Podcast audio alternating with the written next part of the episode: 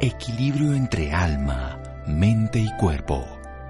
Bienvenidos a Sanamente, la cita con el bienestar. Dirige Santiago Rojas.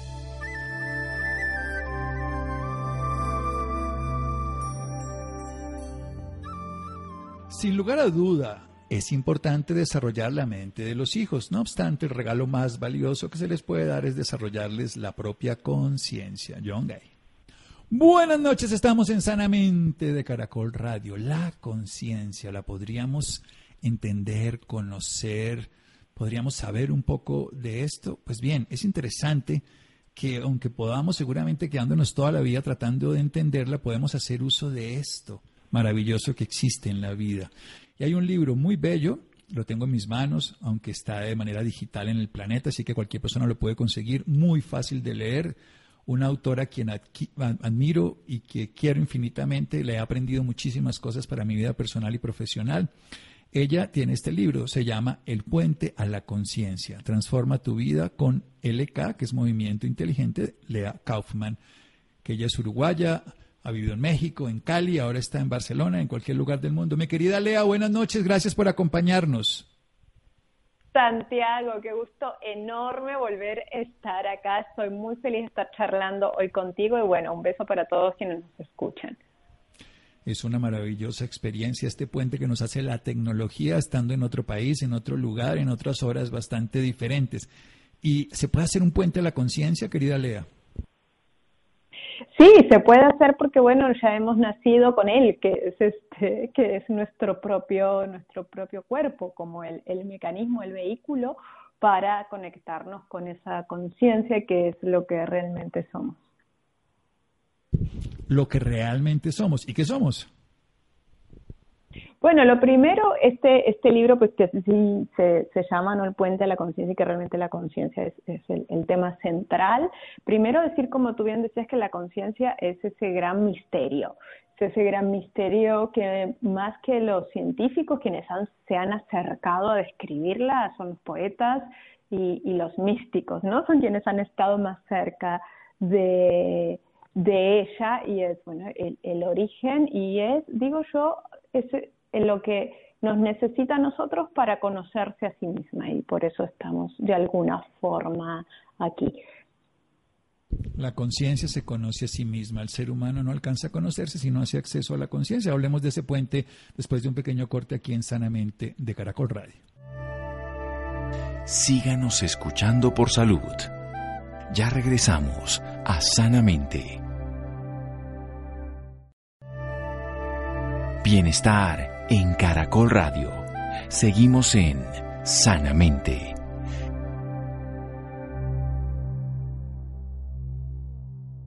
Seguimos en Sanamente de Caracol Radio. Lea Kaufman, ella es líder en el desarrollo de la conciencia precisamente, representando una manera clara, profunda y moderna de acercar al público a su propia luz y al poder de su organismo. Ella lo hace a través de su cuerpo, algo maravilloso, porque ha desarrollado una estrategia que se llama movimiento inteligente.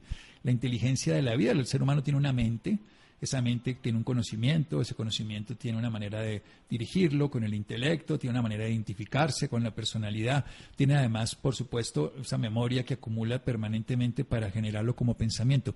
Pero hay algo que es común a todo, que es esa inteligencia. Hay una bella obra, El puente a la conciencia, nos lo deja claro, después le diremos a las personas porque está en método digital, lo puede adquirir en cualquier lugar del mundo, pero es tan sencillo como profundo como es la conciencia, es muy profunda pero al mismo tiempo muy sencilla. Hablemos de algo que me gustó mucho cuando leí el libro, que son sentir a sentir, florecer y expandir, expandir esas fases para que los desarrollemos. Fase 1, sentir, empecemos por ahí querida Lea. Sí, eh, el libro te, te, propone ¿no? cuatro, cuatro pasos, cuatro fases para conectar con esa conciencia, que es finalmente conectar contigo mismo. Y el primer paso donde todo empieza es en tu capacidad de sentir y en tu capacidad de sentir, por lo tanto, tu cuerpo, porque sentimos a través de nuestros sentidos que son, eh, que son corporales, que son físicos. Y esto es, es importantísimo. La ciencia hoy por hoy, la, neuro, la neurobiología, especialmente el, el doctor Antonio Damasio, él nos habla de cómo la conciencia de uno mismo emerge, aparece, cuando tú eres capaz de sentir una diferencia en tus sensaciones. Entonces, imagínate tú que realmente la puerta, el primer paso hacia esta búsqueda milenaria de la humanidad es tan simple y está en nosotros. Es, ah, mira, sentía mi hombro así y ahora lo siento así. Hace un momento estaba respirando contraído y ahora respiro relajado. O al revés, hace un momento estaba relajado y ahora llegó esta persona y me contraje. Cuando tú eres capaz de sentir, de percibir que de pronto haces un ejercicio y, la espalda se te relaja o un brazo se queda más largo porque el hombro bajó, en esos momentos la conciencia empieza a aparecer en ti mismo. Entonces este primer paso, esta primer fase de, sentir, está realmente a la, a la mano de todos y lo, y lo puedes hacer simplemente empezando a prestar atención a tu cuerpo en cualquier momento dado que, que, así lo decidas. Y por supuesto que sé que para algunas personas es más fácil sentir, para otras es menos fácil, así como para algunas personas es más fácil, no sé, el oído musical y para otras menos, pero así como el oído se, se entrena, también se entrena nuestra capacidad de sentirnos más y más y más profundamente. Y cuanto más capaces seamos de sentirnos, más vamos a conectar con esa conciencia. Entre otras cosas, a la gente le gusta pensar, pero vinimos a la vida a sentir. Sentir con el gusto, sentir con el tacto, sentir con el oído, pues en el sentido de escuchar, sentir con la vista, en el sentido de observar. ¿Cómo hacemos para empezar a darnos cuenta de que eso tiene sentido? Porque la mayoría de personas cuando sienten cualquier cosa, por ejemplo, sienten una diferencia en un músculo, lo quieren acallar con un analgésico, hágame un masaje, quíteme este síntoma, esto que siento es ansiedad, cuando el cuerpo te está diciendo, pon atención que hay mucho más para aprender. ¿Cómo, cómo poder no quedarse en esa condición de acallarlo, sino de sentir sintiendo? Lo primero es esto que tú decías, la experiencia de la mayoría de las personas de sentir su cuerpo es negativa. Entonces eso es lo primero que tenemos que abrirnos a, la posibilidad de que no solamente siento mi cuerpo cuando me duele o porque está tenso, también puedo empezar a sentir mi cuerpo ya mismo sintiendo el contacto de las plantas de mis pies en el piso, sintiendo cómo están las rodillas, sintiendo cómo están los hombros. Hay un hombro que a lo mejor está más arriba o más adelante que, el otro y entonces es procurarnos experiencias de sentir que no estén solamente asociadas al dolor o a la molestia. Esto, por supuesto, también incluye el placer, el placer de comer algo y poder sentir, ¿cierto?, las, las, las, pupilas, la lengua, la boca, el placer de tomar una respiración profunda, de, por supuesto, el tacto, de una textura, que, nos sea agradable o, de la piel de alguien que queremos, por supuesto también el placer sexual. Todo esto también es sentirnos a nosotros mismos. Y podemos desarrollar una manera de sentirnos que tiene más que ver con desarrollar nuestro observador, en donde me estoy preguntando cómo me siento y eso me permite bajar de la cabeza al cuerpo, ¿cierto? Y anclarme mucho más en, el presente y ofrecernos a nosotros mismos a través que puede ser eh, salir a correr, hacer yoga, bailar salsa, ¿no? Cualquier experiencia de movimiento, por supuesto, practicar movimiento inteligente, pero dejar de hacerla eh, pensando en otra cosa, sino hacerla con atención y con conciencia para sentir cómo se, se, se vive en ti esa, esa actividad. Y esa es una gran puerta a dejar de asociar el sentir mi cuerpo con los dolores y las molestias. Rendirse a las sensaciones, rendirse a la vida expresada en nosotros, nos dice Lea en su libro. Hay una frase de Cummings que es muy bella. Cualquier, cualquiera puede aprender a pensar, creer o saber, pero a ningún ser humano se le puede enseñar a sentir. ¿Por qué? Porque cada vez que piensas o crees que sabes, eres mucha otra gente pero en el momento en que sientes no eres más que tú mismo. Excelente, ya sabemos que ese es un camino y el cuerpo nos lo muestra y nos lo, muestra en todos los sentidos. Que cuando nos lo muestra sintiendo no está la interpretación que da la mente y el recuerdo. Cuando nos lo muestra sintiendo, está sintiendo. Pero ¿qué es esto de asentir? Asentir es el segundo paso para, para cruzar este puente a la conciencia. Es de que una vez que tengo una sensación, decirle que sí y a sentir a esa sensación. Tú decías recién, ¿no? Rendirse a la sensación tal cual es, porque lo que intentamos hacer la mayoría del tiempo y sobre todo seguramente cuando hay una sensación que no es placentera, es tratar de editarla, tratar de manipularla, tratar de que sea diferente. Y si nosotros, eh, bueno, decimos que estamos acá para, que somos seres espirituales viviendo una experiencia humana, ¿no? Es, es algo que, que ahora, bueno, se dice mucho. Sin embargo, a la hora de la hora de la experiencia, no queremos toda la experiencia, queremos un pedacito, solo el pedacito que se siente bien. Y que nos gusta, ¿eh? yo creo que ahí viene esa palabrita que, nos gusta. sí. Si no me gusta, no, no, no lo quiero sentir, pero si me gusta, sí, sí, sí, sí. Exacto. Y entonces eh, ahí viene, bueno, el identificarme con lo que estoy sintiendo, el identificarme con lo que estoy con lo que sea que está sucediendo que me, que me provoca esa sensación y no abrir, abrir el espacio interno, abrir el corazón a que las sensaciones así como vienen se van y no me definen. Pero realmente si yo me quedo, me quedo luchando con, contra una sensación, tratando de que sea distinta y, y negando de alguna forma, como diciéndole esa experiencia que estoy teniendo en el momento, que no es bienvenida, que no es válida, que no hay espacio en mí para ella, ya sabemos que lo único que logramos es que eso persista, es que eso se quede y se instale. Y realmente esa es la base de, los, de muchos de los dolores y las tensiones crónicas, esa guerra interna que tenemos con nosotros mismos para que lo que sintamos sea diferente. Una de las preguntas que a mí más me hacen en, mi trabajo es, eh, ¿qué debería sentir? ¿Esto que siento es normal? ¿Esto que siento está bien? Mira, mira, pero es una pregunta muy interesante porque si debería ya viene de un concepto conocido, de una hipótesis cultural, social. Fíjate que las mujeres no deberían sentir placer en el sexo, según la cultura, hace dos, dos siglos, ¿no? Porque era mal visto. Entonces no deberían, pero ese no deberían es una ridiculez. Y, no hace tanto, hace 80 años. Sí, probablemente sí, pero quiero decir que era una, norma y si una mujer sentía, era visto como prostituta o de, mala calidad, de, todo lo que quieras como ser humano. O sea que él debería, si uno pudiera, por eso la pregunta que es la más común, ¿cómo debería sentir? Sintiendo. ¿Y qué tienes que hacer? Sentir. Y ahora avanzamos a sentir. Además son cuatro, cuatro palabritas que ahora vamos a desarrollar que son seguridad, safe sentir a sentir, florecer y expandir. Vamos a pasar después de un pequeño corte aquí en Sanamente, en la siguiente parte, con Lea Kaufman. En un momento continuamos. Síganos escuchando por salud. Ya regresamos a Sanamente. Bienestar en Caracol Radio. Seguimos en Sanamente.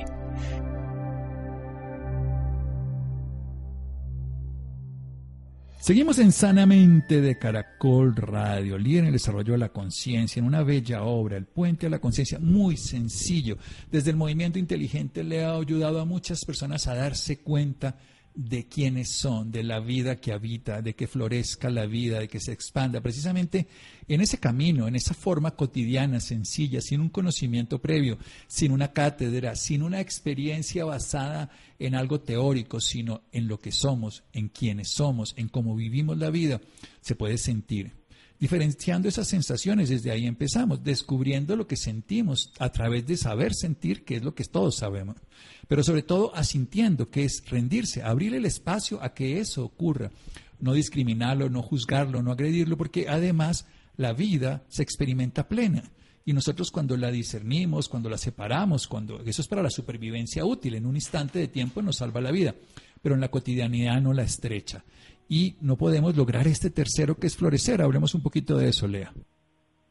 Exacto. Primero sentimos, luego le decimos que sí a lo que sentimos, que seguro es el paso más difícil, pero ese paso tan difícil tiene su recompensa, que es el florecimiento, que el florecimiento es la transformación de eso que estamos sintiendo, porque nuestras sensaciones no son eternas, las situaciones no son eternas. Entonces, en el momento en que nosotros le damos esta atención plena a la, atención, a la sensación, sea placentera o sea de malestar, viene la transformación espontánea, que ese es el florecer. Viene eh, la capacidad de tu sistema nervioso de autorregularse y por lo tanto de autorregular cómo estás usando tus músculos, tu esqueleto y si hay partes que están tensionadas o en dolor, entonces que otras partes entren más en juego y todo empiece a autorregularse. Es donde se da aquí nuestra capacidad de transformación y de autosanación, pero no a través de ninguna cosa mística ni rara, sino en la propia capacidad de renovación que tiene el cuerpo, una capacidad que nosotros la, la paramos, la impedimos en el momento en que queremos controlar todo lo que sucede en él, en el momento que queremos controlar estas funciones eh, orgánicas involuntarias. O sea, el cuerpo tiene la capacidad de repararse. Sí.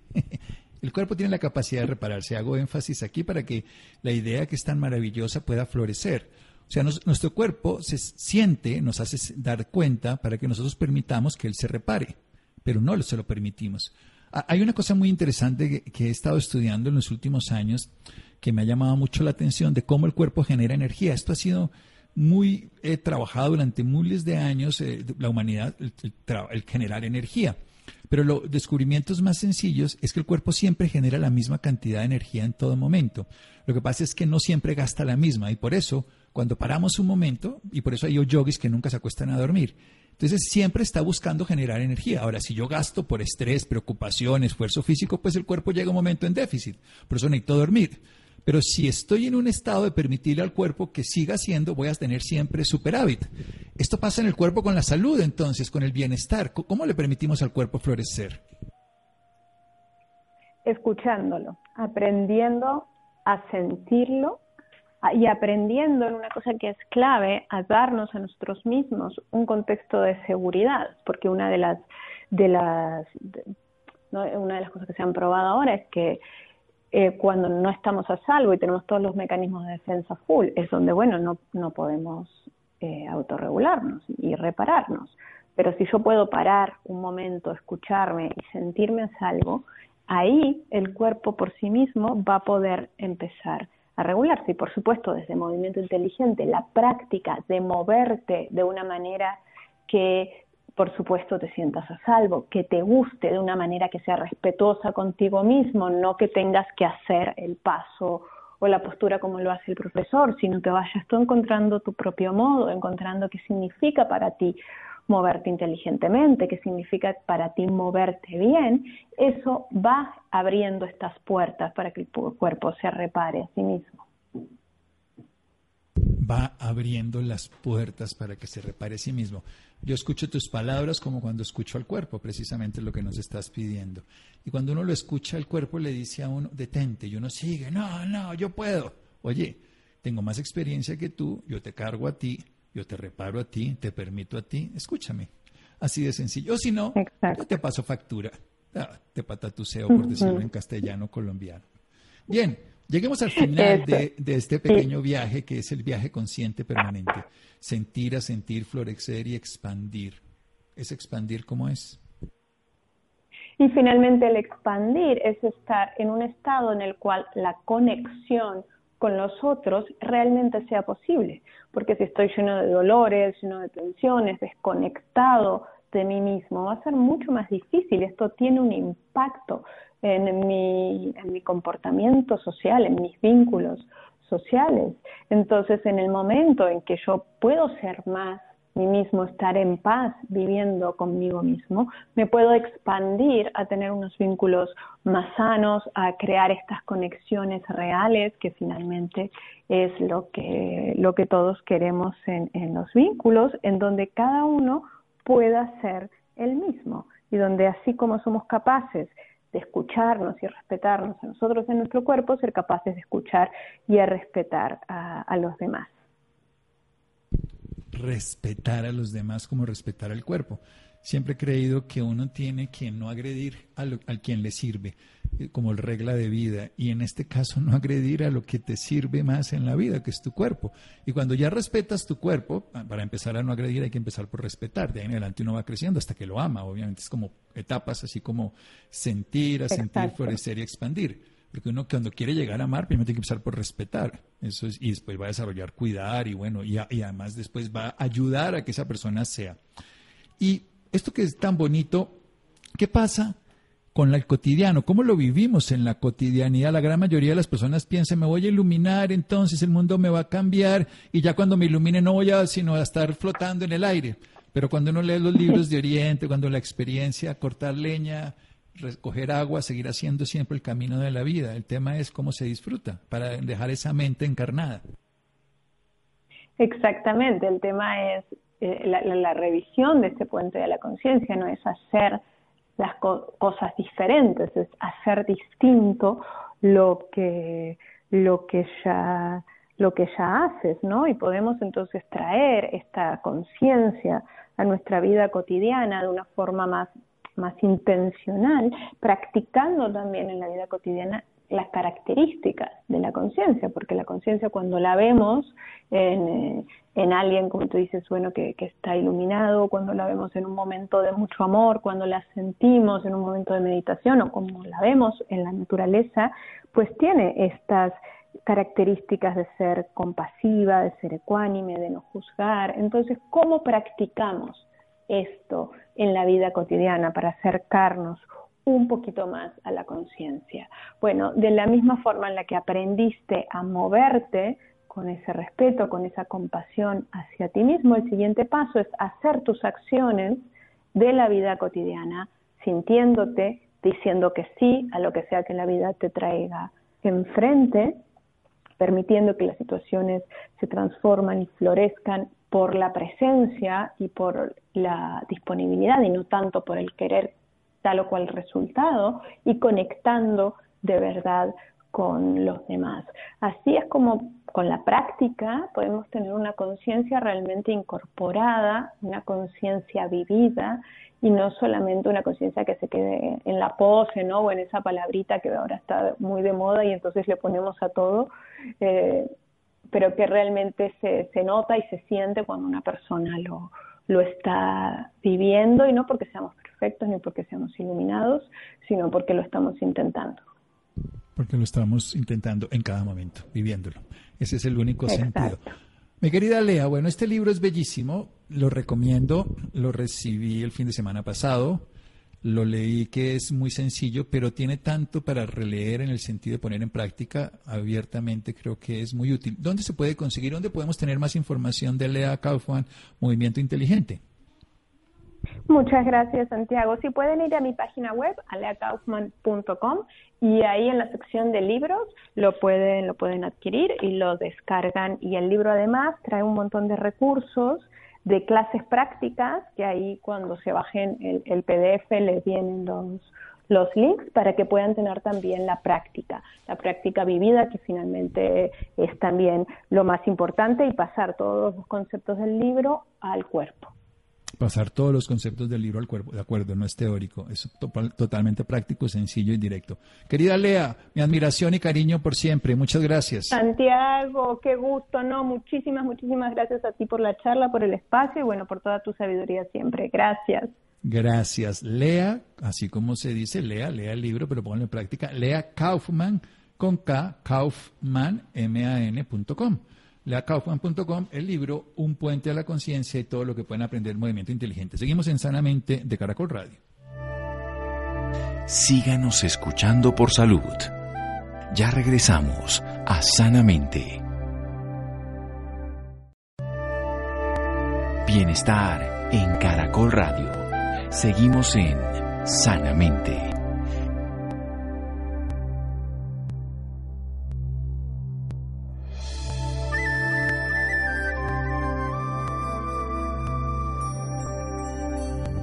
Seguimos en Sanamente de Caracol Radio. El 64% de las mujeres que viven en ciudades como Bogotá, Cali y Medellín sufren alguna enfermedad reumática. Así lo reveló un estudio realizado bajo la estrategia epidemiológica COPCORT, diseñada para la identificación, prevención y control de las enfermedades reumáticas en países en desarrollo, llevado a cabo por la Universidad de La Sabana y la Asociación Colombiana de Reumatología. En Laura, un poco más al respecto.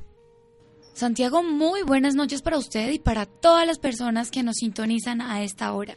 Para hablar un poco más sobre este tema nos acompaña el doctor Carlos Guerrero. Él es director científico de Stingwell, instituto que trabaja temas de dolor, es médico cirujano egresado de la Pontificia Universidad Javeriana de Bogotá con especialización en ortopedia y traumatología y con subespecialidades en temas de cirugía de rodilla y astrocopia y de ortopedia infantil en Buenos Aires, Argentina, quien dice que gracias a su gran inquietud científica y misión de cambiar vidas desarrolló un programa único en Colombia, con manejo enfocado en el concepto de ortopedia regenerativa. Doctor Guerrero, muy buenas noches y bienvenido a Sanamente. Muy buenas noches, muchísimas gracias por este espacio. Bueno, doctor, para empezar y contextualizar un poco más a nuestros oyentes, háblenos sobre las enfermedades reumáticas. ¿De qué se tratan? Ok, el programa que nosotros tenemos en nuestro instituto es un programa dirigido tanto a enfermedades reumáticas, autoinmunes, como a enfermedades degenerativas del sistema osteoarticular. Entonces acá empezamos a hacer diferenciación entre lo que es artritis y artrosis. Al final del ejercicio, ambas se manifiestan de la misma manera, que es dolor en las articulaciones, inflamación, deformidad y por supuesto todo esto lleva a tener una dificultad en el día a día, es decir, una pobre calidad de vida. Nosotros estamos enfocados con nuestros tratamientos de medicina regenerativa y células madre en mejorar la calidad de vida de toda la población colombiana. Bien lo decías, mucho más del 60% de la población en Colombia sufre de algún tipo de patología articular. Algunas de ellas son susceptibles de ser tratadas con cirugía. De hecho, mi formación universitaria está enfocada hacia eso, hacia la parte quirúrgica. Pero desde hace más o menos unos seis años, con el advenimiento de todas las nuevas tecnologías a nivel mundial, tenemos la posibilidad de empezar a hacer tratamientos sin necesidad de cirugía. ¿Esto de qué se trata? Se trata de hacer unos protocolos en los cuales se hace una preparación de los pacientes con antioxidantes, los cuales nos empiezan a disminuir la inflamación a nivel de las articulaciones, nos ayudamos de terapias como las ondas de choque, como el láser, como la magnetoterapia, todo eso, como te digo, encaminados a disminuir inflamación a nivel de las articulaciones. Doctor, ¿desde qué edad empieza a aparecer esta enfermedad? Bueno, depende de varias circunstancias. La artrosis empieza a gestar desde que nosotros empezamos a perder hidratación en el cuerpo, que está demostrado que aproximadamente desde los 35 años la cantidad de agua en el cuerpo humano empieza a disminuir. De ahí la importancia de durante toda la vida mantenernos hidratados, tomando agua, comiendo saludable, todo lo que sabemos en este momento que es para tener una buena salud. Esto es mucho más cierto cuando en la familia ha existido antecedentes de artrosis y de desgaste. La máxima manifestación de la artrosis empieza a darse alrededor de los 55, 60 años. Lo que sucede es que la artrosis es un problema multifactorial. Si el paciente es obeso, tiene mayor posibilidad de tener artrosis. Si el paciente además durante toda su vida una actividad fuerte, hablemos por ejemplo de deportistas de alto rendimiento como los futbolistas, en un 90% los futbolistas tienen en la edad adulta un problema de artrosis. Entonces, digamos que no es fácil decir a qué edad como tal para empezar, no es una regla y no todos vamos a tener artrosis al final de la vida. También tenemos que hablar de los procesos de artritis. La artritis es un proceso autoinmune en el cual nuestro cuerpo está determinado, digámoslo así de alguna manera, desde la parte genética a desarrollar la enfermedad. ¿Cuándo? No sabemos. Existe artritis juvenil y existe artritis del adulto. Entonces, desde los niños, si tienen una carga genética que viene determinada a producir una artritis, se puede llegar a producir.